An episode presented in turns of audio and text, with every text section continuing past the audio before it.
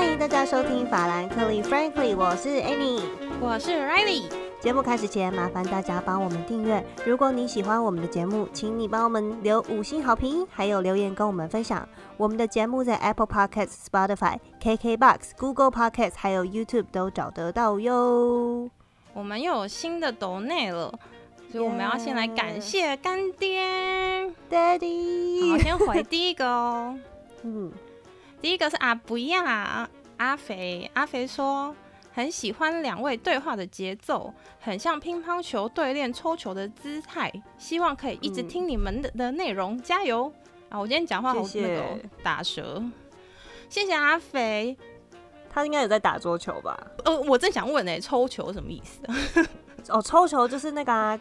因为一般打桌球就是推球、拉球、切球、抽球，抽球算是一个比较终极进阶的技巧，所以他讲到抽球，其实蛮意外的，真的，因为抽球的球速就会比较快，对手就会比较难接，意思就是我们俩的，他他应该是要比喻我们俩的对话，就是让我们彼此很难接吗？不是，他应该是觉得我们俩对话这种互相在较劲那种感觉，在陪掐这样，然后就是硬硬要这样压过对方。他觉得这样听没有在客气啦，对不对？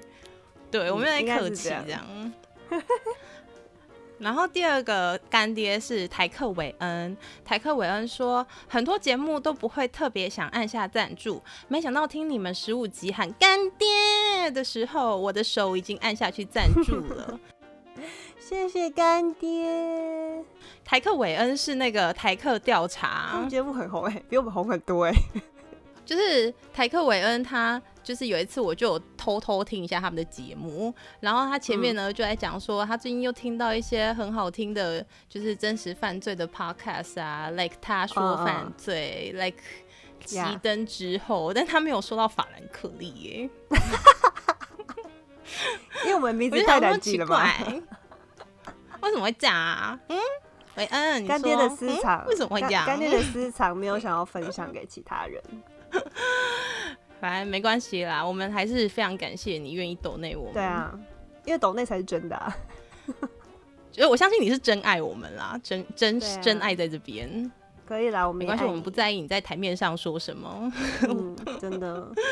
然后我们现在来回一下我们 Apple Podcast 上面留言，因为我们留言又多了蛮多的。感谢大家，我们很久都没有回了，但我真的非常爱看留言，所以你们只要留我都会看。他真的都会看。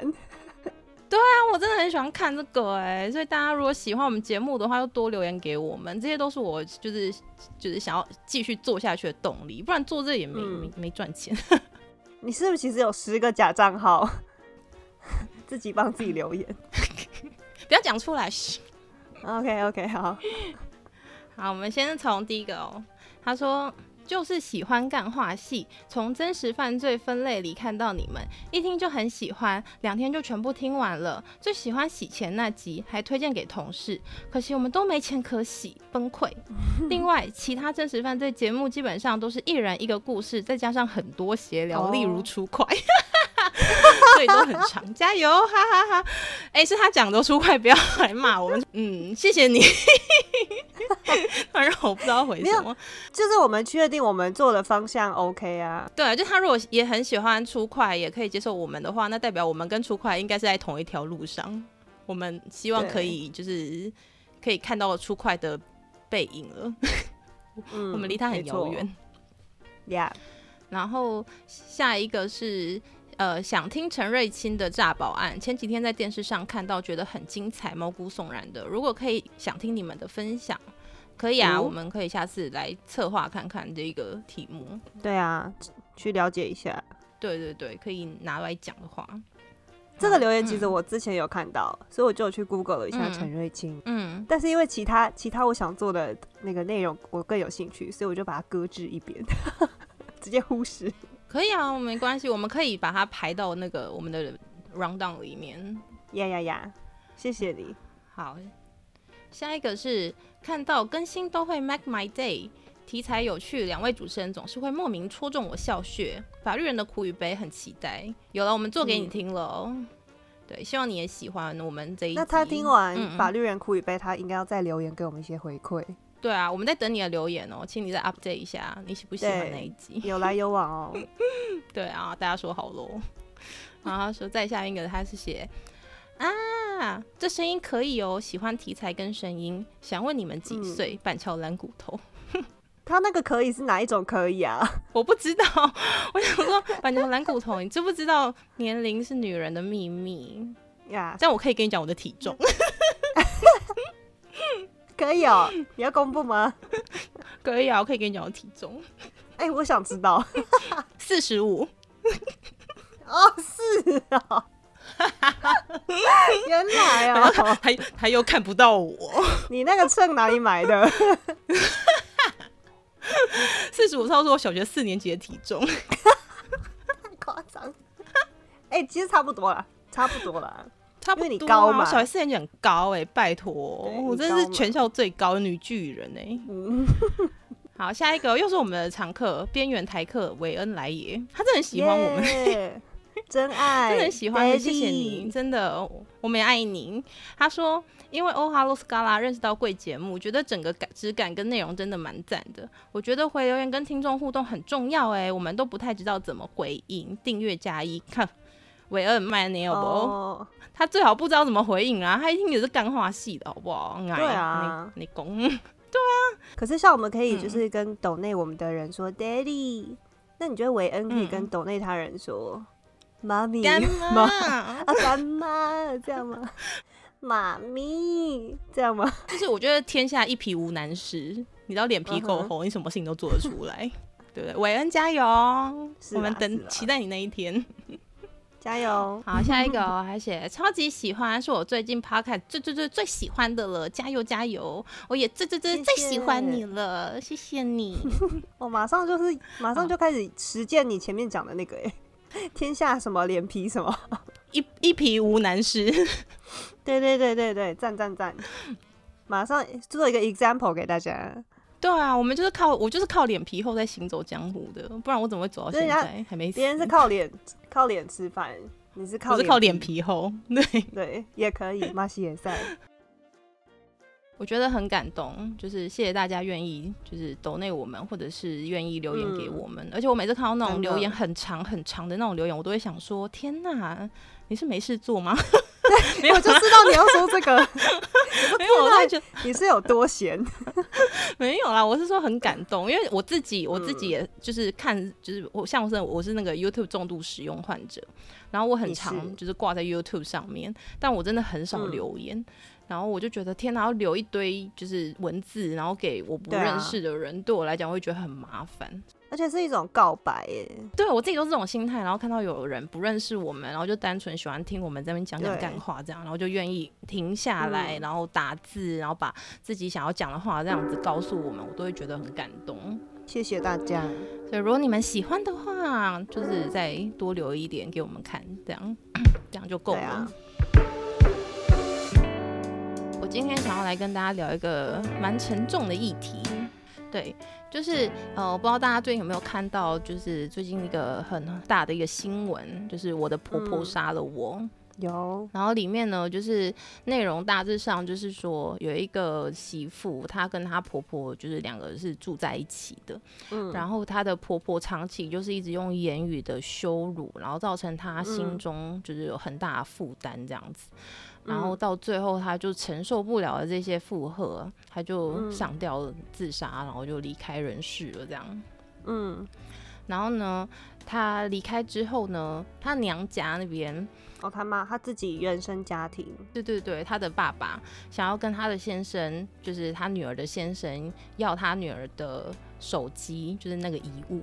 他想要看一下，说他的女儿到底生前遭受了什么事情啊？想要就是走上这一条绝路啊，留下他的孩子，然后就这样毅然决然的就走了。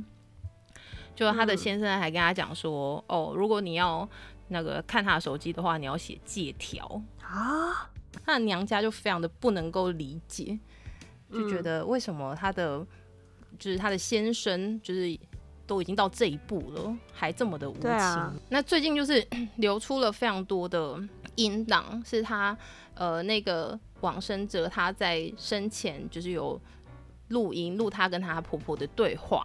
哦，他有录音录起来哦，对他有偷录起来。然后那个对话内容呢，就是那个婆婆不断在用言语，就是施压，然后羞辱，然后就是讲的每一句话都带刺这样子，然后不断的在攻击他的媳妇。那他媳妇在这个过程中也一直一直的在道歉，所以他的婆婆就是非常的强硬的不愿意接受这样。然后就知道说，哇，那这个媳妇她生前在婆家一定是受到非常强的一个心理压力，然后长期的受她的婆婆的打压。那个先生就是这个儿子，他在这个他的太太往生以后，他连这个手机要给原来这个太太的原生家庭，他都要求说对方要写借条，就表示假设他太太在跟他的母亲，也就是媳妇跟婆婆之间，他原则上就是。要不然不当一回事，不关他的事；那要不然就是帮着自己的妈妈欺负自己的老婆，比较是这个情况吗？就是真实的状况，让大家不知道，因为关起门来就是家务事嘛。可是大家一定会觉得说，通常有婆媳问题，先生一定是非常非常很重要的一个角色，就是他一定是在这当中。某种程度的没有处理好，所以才会造成婆媳之间有这么大的冲突。这样，对，所以通常大家都觉得有婆媳问题，先生都是很重要的那一颗螺丝。对啊。然后呢，就因为这个案子啊，所以呃，就大家就开始呼吁说，就是要开始设一个专法，叫做姻亲专法。那姻亲专法这个东西，它其实就是呃，国发会它有一个。就是公共政策网络参与平台，然后在这个参与平台上面呢，只要我们人民有任何的公共议题想要提案，想要给政府让政府重视这个议题，都可以去做提案。然后提案只要有超过五千人联署，政府就要做出回应。那他要怎么回应？就是大家也不知道，就是他有可能会出来打打官话啊，或什么之类的，就是这也也不知道这样子。但至少就是有一一点点曙光，就是让人民有机会参与到这些公共政策这样。嗯，也是有一个平台吧，就是大家有呃对什么东西跟议题比较重视，它会有一个有效率，然后好理解的一个把资讯呈现的地方。对。然后这姻亲专法已经超过五千人联署了，所以政府预计在十二月二十五号的时候要做出回应。哦，快到了耶！对，快到了，所以也不知道政府会什么回应啦。所以我们今天就想要来好好的来聊一下这个姻亲专法。但其实像现在啊，还没有这些专法保护的前提下，其实像是你如果在家庭中，你有受到这种言语上的羞辱啊、骚扰啊这种的，其实家暴法是有在保护的。所以其实就是言语的这种，就是言语暴力这种，其实是可以申请保护令的，你知道吗？言语光是言语就可以哦。对。就是不只是身体暴力，就是你的言语暴力也可以申请保护令。可是他不用，他应该还是有一些就是标准吧？就是说他必须这个言语的暴力已经造成了某种程度的伤害，那个是有一个证据跟关联性的，他才有办法申请得到那个保护令吧？对，所以其实他那个保护令。我觉得他如果达到可以申请保护令的标准啊，他可能在刑法上面是有可能会成罪的。而且我有个疑问，嗯，就是说，假设我是言语家庭言语暴力的受害者，嗯，就是我会因为言语暴力的这个环境跟这个行为，然后我不敢反击，然后我在这样子的环境下不停贬低自己，那你觉得我会有可能有能力去申请得到保护令吗？就算我知道可以，对啊，就是其实是光搜证就很困难。就是难难不成就是你婆婆在羞辱你的时候，然后你还跟她讲说：“哎，等下等下等下，我录个音哦，好，等一下等一下，来来来来，要预备 X，对打板，对啊，这不太可能啊。而且通常像这个他这个案件，他的这个媳妇她是有。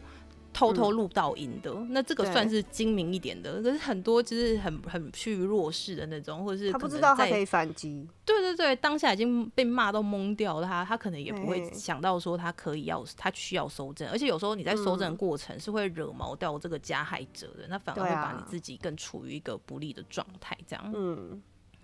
对，可是就是姻亲专法，他们想要保护的法医是说，不要被姻亲言语或行为上的干涉。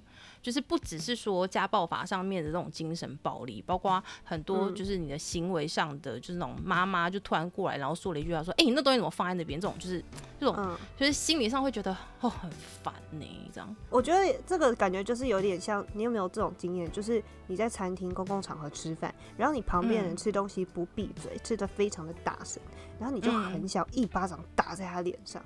可是你知道他罪不至此，但是你又可以同同意我想要一巴掌打在他脸上的冲动，大概这种感觉，对不对？对，就是有一种心理压力。我觉得，我觉得，我觉得很多人一定懂那种感觉。而且有时候像是你在职场上面，很常会遇到这种同事，他就是过来，然后他其实也没讲什么，但他就是讲个两句话，每句话都很刺耳。然后就真的很想扇他巴掌，可是你又很难明确讲出他到底讲哪句话刺到你，但他就是每一句话都带刺，然后但是他每一句话又不带脏字，这样，嗯，就是这种感觉。所以我觉得英青专访他想要就是保护到的这种自由，更是这一方面的。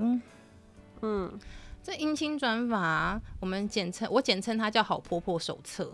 就是任何婆婆如果想要当成为一个好婆婆，你就要把这本这一部专法里面的法条全部谨记在心，时不时要拿出来翻它一下。要做任何一个行为跟决断之前，就要先把它翻出来，就把它当黄历在用，有没有？就今天如果想说我要进去我媳妇房间帮她打扫一下房间，然后就把它打开看一下。哦，第六条说未事先告知因婚姻当事人，禁止姻亲擅入其共同居所或房间啊。那今天先不要，等他回来之后我再进去。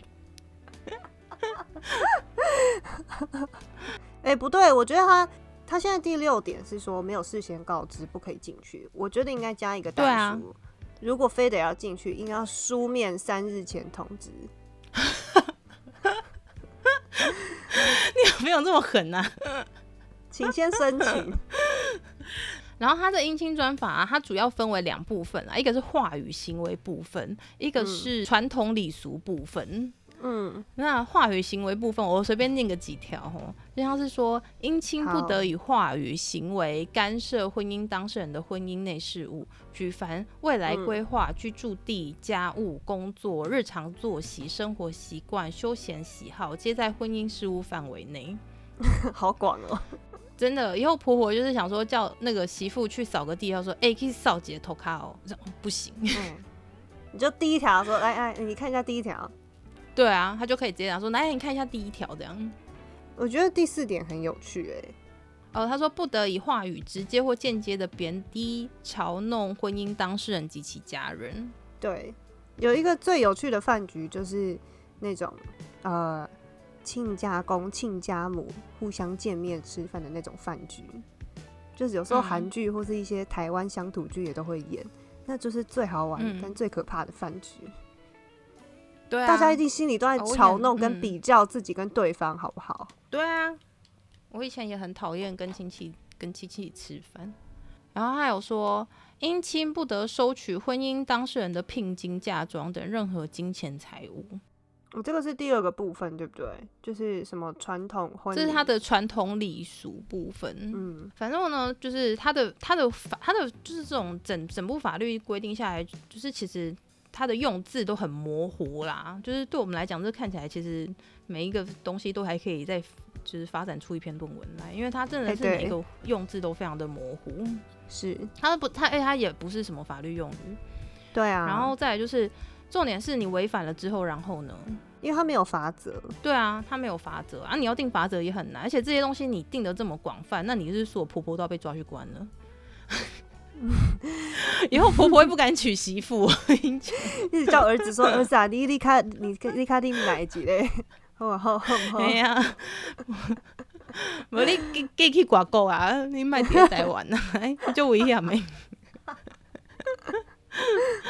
对啊，这样婆婆也很难当哎，而且其实不是所有婆婆都是坏人吧？啊，因为她只是因为她这部那个提议者当时提的时候，她的这个。主旨他是写阴茎专法，所以我们才会假设说他们是想要做一个法律这样子的一个法。可是其实就像你最开始介绍的，它比较像是一个好婆婆守则，它是一个 guidelines，就是它只是一个参考性的东西，所以不会有法则是一个很正常的事情，因为根本不可能定得出法则。对吧？哎、也不一定啊，搞不好就是政府研议完之后会觉得，嗯，嗯这个可行，然后就慢慢一条一条法则加上去啦。那那你觉得合理的法则是什么？我问你，呃，如果是如果是好没有事先告知婚姻当事人，然后禁止呃不就是她自己婆婆擅自跑到媳妇的房间，请问怎么罚？她要给我一千块，一千块就可以哦、我比较便宜一点。你这么好收买哦？不是，我知道了啊，你直接在门上有没有做一个那个，就是那个自动贩卖机那个收取钞票哦，投投投钱，投钱就可以开门。投一千哎、这块不错，就可以开门，还会跟你讲欢迎光临。我这我会直接录我的声音，然后他只要投进来，然后我收完之后就欢迎光临，没有，你还说谢谢干爹。他就可以进出自如喽。OK OK，我觉得超级没人格。对啊，我觉得这其实这这真的很难，而且我觉得他这个我自己看完之后，我就觉得他有点像《论》，就是我们小时候在看《论语》那种感觉。就是孔子他不是从头到尾都会跟你讲说，就是没有啊，你也不一定一定，就是你没有一定要怎样啊，你没有一定要那样，也没有一定要这样啊。但你如果不这样做，你就是不仁；你就如果不那样做的话，你就不义。对对对对 你，就是小人。嘿嘿，整天他就是用另外一种情绪勒索你这样。对啊，但是他也没有说你一定要这样做，你不这样做，他就会对你怎样怎样什么之类的。我就觉得这部法律感觉起来也就是看像有点像在看《论语》这样子啊。嗯，就是守则啦。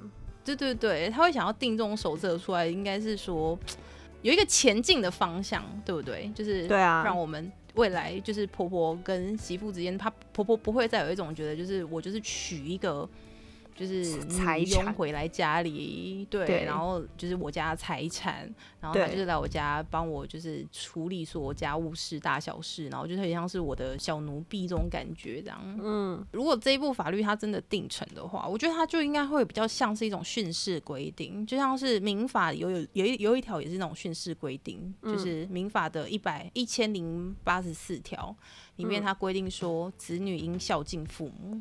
那他也没有说你不孝敬父母是就就会怎样啊？你就不仁不义、啊，而且怎样叫孝敬父母？不是，那怎样叫孝敬父母？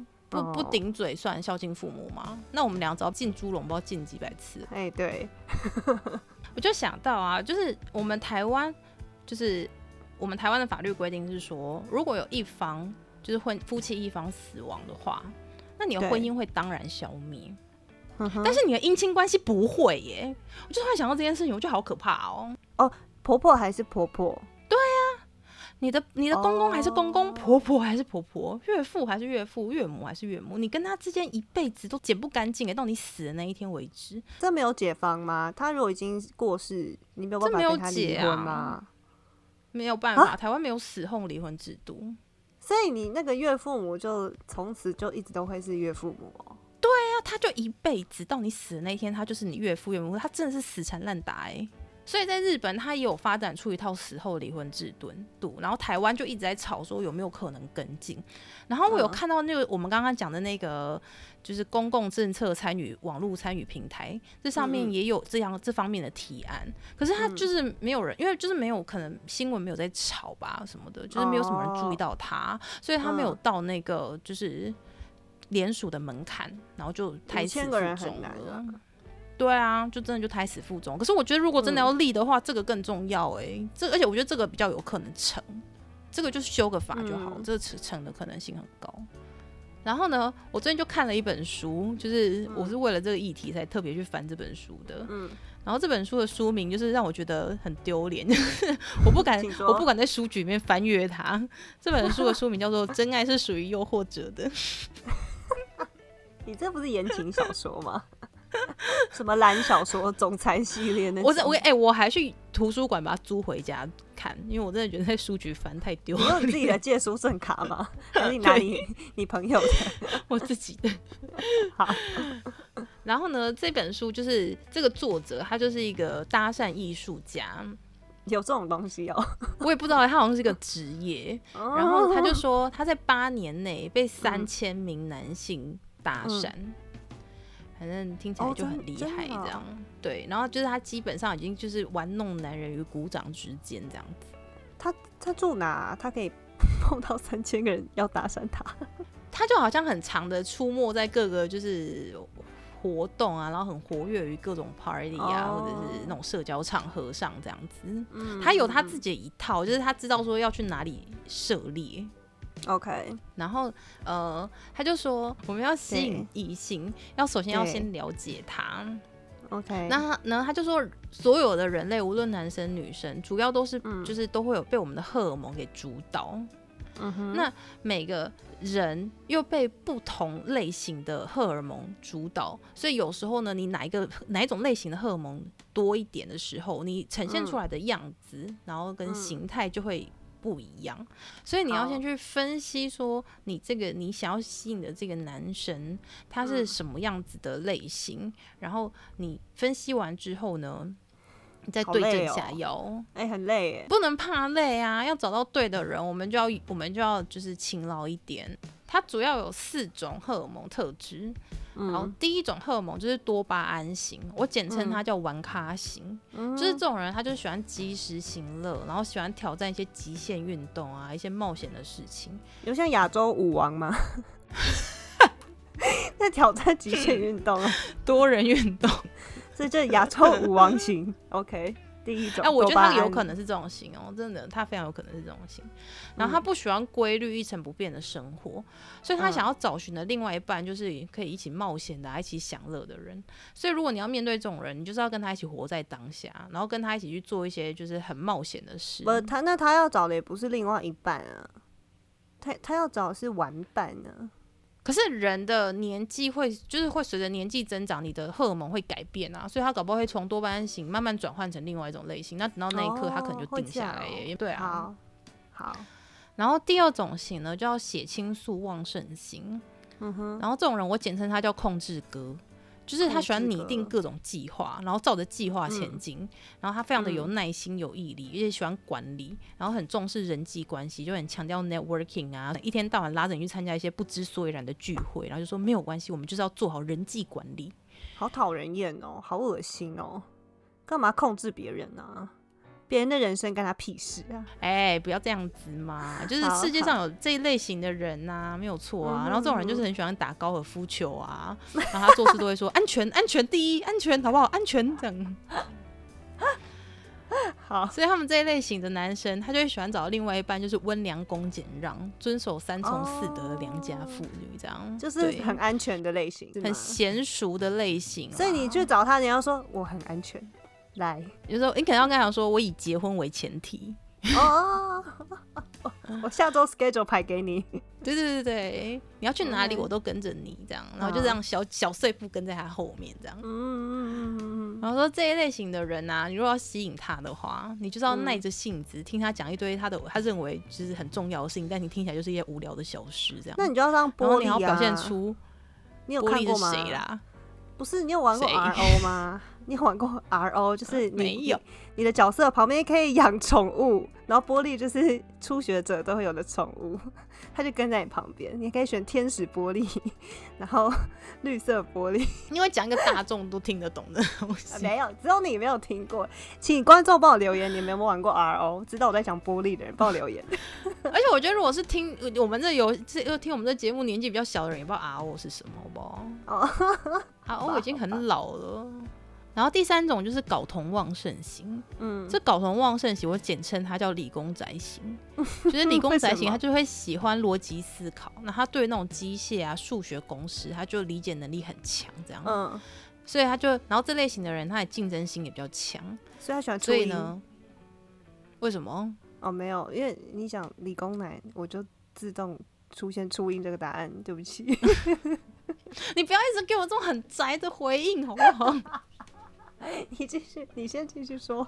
然后他这种型，他就会喜欢讲重点，他就讨厌这边跟你废话连篇，所以他可能就会直接讲说：“哎、我觉得你是个胖妹，或是我觉得你勉强配得上我啦，勉勉强强啦。嗯，所以他这种，然后他这种型的人，他会喜欢的就是对象，另外一半就是喜欢知性聪明的，然后就可以跟他一起讨论哦。他自己有兴趣的领域。所以像我觉得你你就蛮适合的，因为以你刚刚的发言论，就是宅到翻天，他们会非常喜欢你。你知道，大概两个月前，PTT 有一嗯篇很红的，就是有一个人他就是要负面表列征女友的文章。嗯，然后他就是列了大概可能有两万字吧，就在讲说他希望理想中的另一半是什么。我觉得他两万字，对他真的写超长，而且他负面表列可以写到这么多，你就知道。你说他不要怎样，不要怎样，不要太胖，没有没有，他超奇葩的。他说哦你的，他说你处女座、金牛座、摩羯座的都不要。以我个人的经验，这些人都很难搞。然后再来，如果你的名字或姓氏上面有草字头的，比如说就是 不知道，比如说你姓范好了，那个是草字头哦，这样不行。嗯，因为以我的经验，嗯这种女生都很难搞。反正她就这样负面那我直接给她一个答案，我用负面表列给她一个答案，不要交女友，就这样。对对，然后呢，他说你面对这一类的人啊，如果你想要就是吸引他们的话，你要嗯非常的有自信，就不要让他看你没有这样子，不要就是一副小媳妇的样子，就是 no no，就是你要把表现的非常的有自信。哎、所以他们这四个型之间不会撞菜就是了。每个人都会多多少少的含有这四种类型的某种特质。只是说某一个人哦就是你会某一个比较多，某一个比较少，就是像说我们做那种心理测验，就是会有某些就会比较多一点，某些就会比较少一点这样子。嗯嗯嗯，对，所以就是其实像我们女女生也是这样子分类的，所以你自己也可以从这些，就是我刚刚讲的这嗯些分析中去看一下，说你自己是哪一种类型的。然后第四种型的人就是雌激素型，我就简称他叫嗯文祖宅，就是 这种人，他就是 你这么歧视真的好吗？反正我们自己也是文祖宅啊，没错啊。对，我们是。然后就是对人的观察能力很强，然后比较细心，比较敏感，同理性比较喜欢养猫，然后看村上春树，喝文青咖啡。对他就是会花很多时间思考人生意义啊，就是沏一壶茶啊、然后就开始思考说人为何存活在这世界哦，上，好烦哦。我从何而来，哦会会往哪里去呢？嗯，OK，我们的灵魂是不是不灭的？人死后会到哪儿去呢？嗯，就是之类的，他就会开始一直寻找那要怎么对付他？要怎么对付他哦？就是你要常常跟他聊这些，就是人死后会去哪儿呢？灵魂就成为一个法师就可以俘虏他，是不是？就是你要让他这种人感觉到你们俩的灵魂这一块是就纠缠，有没有那种哦，就是你侬我侬这样？你要碰触到他的灵魂啦。对对对，他在寻找是他的灵魂伴侣。哦，好，那你觉得你自己比较是属于哪一种？你说你哦自己觉得你我的话哦你这四种听起来，你觉得你自己像哪一种？你你你刚刚讲的蛮正确的啊，第三种。就理工理工睾仔旺盛型吗，你是理工仔型吗？我不喜欢讲废话啊。没有，你已经讲很多废话嘞。你不是不喜欢讲废话，你是不知道你自己讲的是废话。你说刚刚这边跟你讲初音未来啊什么 RO 玻璃，就是都是一些废话。你一直以来的特色就是很多废话。我同意。他有分享，就是有几个就是撩男书，然后呢，因为他的整本书真的太长了，所以我就只要抓出几个我觉得蛮值得分享的东西，然后就跟大家来讲讲废话这样。好，好，他第一个就是说外表，他说嗯你的长相只要就是他化完妆之后有五分就好，可是你的重点是身材，就是哦身材就是不论高矮胖瘦，就是你的比例。比例要就是整个凹凸有致这样子，对他就觉得这样子是就这样就可以了，就是这样就会吸引到男生的目光。然后他说再就是香味，就是女生的香味很重要。嗯，然后再就是你时不时要有一个娇媚的凝视，就是你有没有看那个后啊羿弃兵？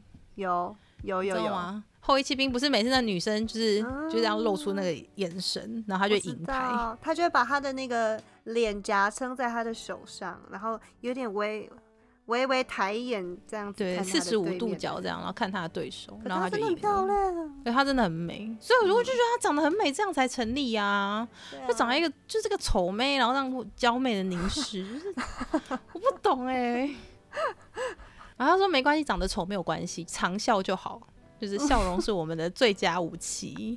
哦假设说你可能就是想说啊，跟他可以再偷偷的再进一步的时候，你就可以跟他有一些不经意的接触，就比如说你就不小心跌倒，然后就踉跄啊，然后就啊，跌在突然间的他的胸怀啊，然后你的存折就掉出来，刚好翻到你那个 存款有多少？然后他就是愤而离席，然后干那么穷。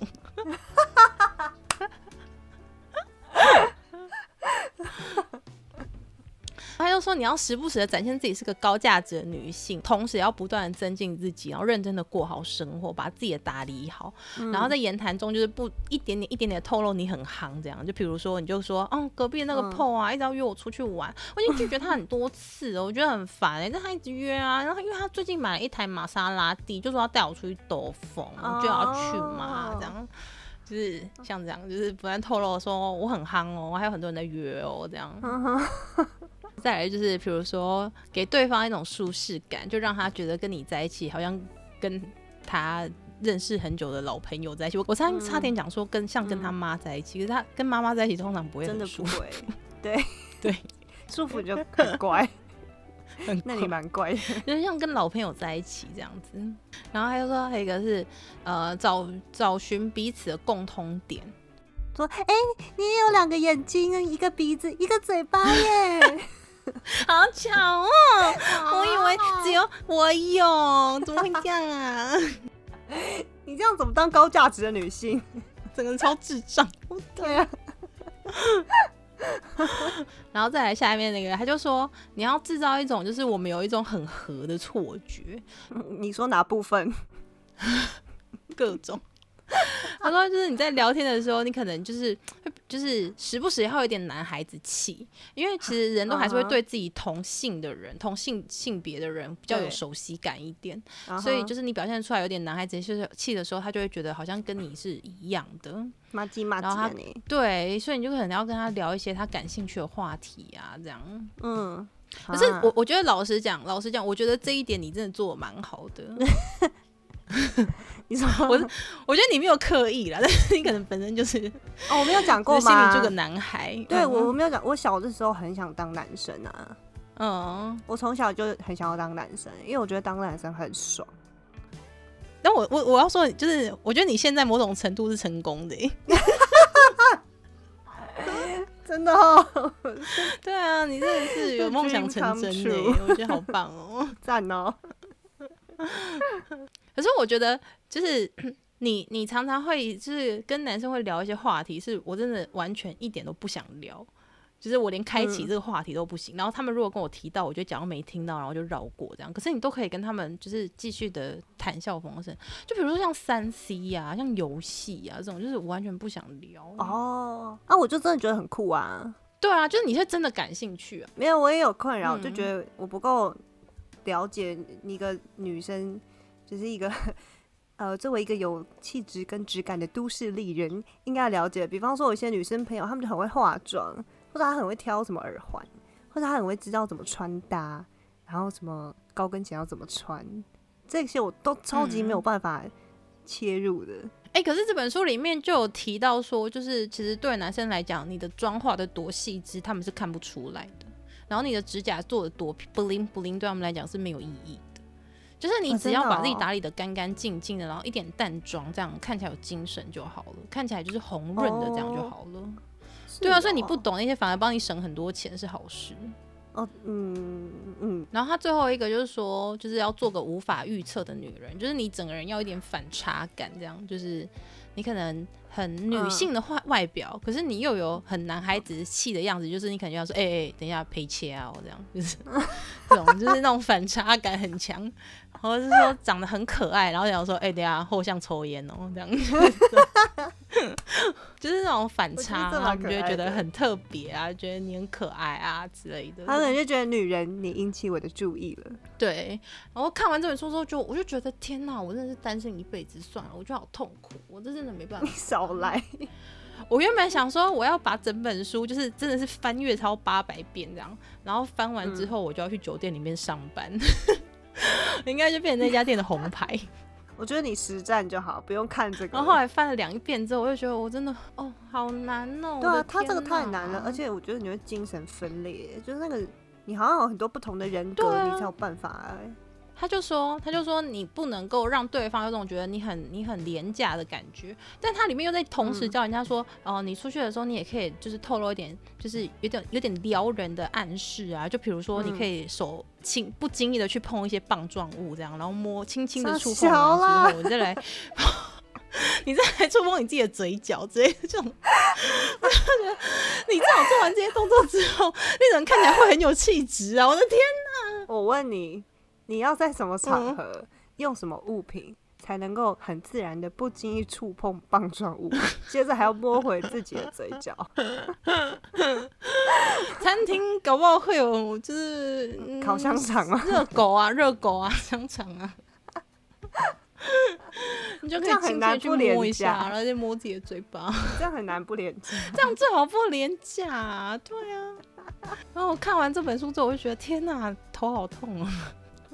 你有对啊，一一到十，你有几分同意他讲的？几分同意他的东西哦？我综合来说，我跟你讲，他其实他讲的东西我都同意，就是我都我都理解，而且我都知道，就是这样真的有用。嗯哼，可是就是就是为什么要这样子啊？就是他有 用，不代表他是对的吧？我觉得这个超莫名其妙的、欸，就是就是我知道它有用，然后也一定某种程度会勾引到嗯，某些男性，可是为什么要这样啊？我我要想一个比较好的解释方式。我觉得，嗯如果任何人看了这本书，想要实践刚才讲的那一些招数，你一定要先有一个嗯心理的预设，就是你知道你是一个有价值、有自信，知道自己在干嘛的一个很嗯重要而且很棒的人。所以你现在去做这些伎俩，去讨好别人，那都只是一种演技的嗯发挥，跟一种人生经验的尝试。对，那你不要因为你就是在这些伎俩当中迷失了自己，然后变成了一种讨好别人，然后找不到自己原来的形状。所以这个这本书呢，其实不是要教会我们说要寻求到这个好的姻缘，必须要去做这些有的没有的招数，而是要告诉你说，你是一个很棒的人，可是你要体验更多的人生，然后玩弄更多的男人。哎，这些招数可以来试试看，这样是不是比较好？哎、对，哎、你很厉害耶！你没有看那本书，但你把那本书的第一页跟最后一页都讲完嘞。哦，是哦，他前面就有直接开宗明义就讲说，你要先把自己摆在第一位，然后嗯你要先重视正视正视你自己是一个有高价值的人。嗯嗯，然后这些东西呢，某种程度他就是在演戏。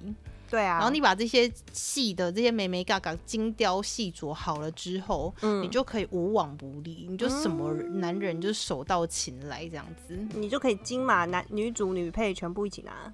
对，就是要什么有什么这样子。对但重点是你要先知道你自，你要先把自己摆在第一位，然后你要嗯先以自己为中心这样子，然后不要迷失掉这样。嗯然后之后这些就是慢慢自己再去琢磨这样子。哎、所以其实我觉得不要把自己迷失掉这件事情，也可以应用到最开始我们讲那个姻亲转法。哎，就是我们两个在看姻亲转法的那个文字的时候，我们都觉得很扯，就是从另一个角度看，会觉得婆婆也很难当啊。对啊，但是我觉得他的用意就是希望说，大家可以去正视一件事情，就是媳妇她在这个家庭里面，她虽然是媳妇的这个身份，可是她不应该因为这个婚姻关系跟家庭的束缚，失去掉他自己对自己的追求，跟对自己价值的肯定这件事情。你的总结讲得非常的好。那我们就嗯让这一集节目结束在这个地方。希望大家都可以游玩人间，当亚洲舞王。，对，就让所有的婆婆都可以长命百岁。不要不要再 diss 他们，他们也很可怜。好，今天这一集就差不多这样，我们聊好久。然后，如果喜欢我们的节目的话，就记得给我们留个言，给我们打打气，然后嗯给我们一些五星好评。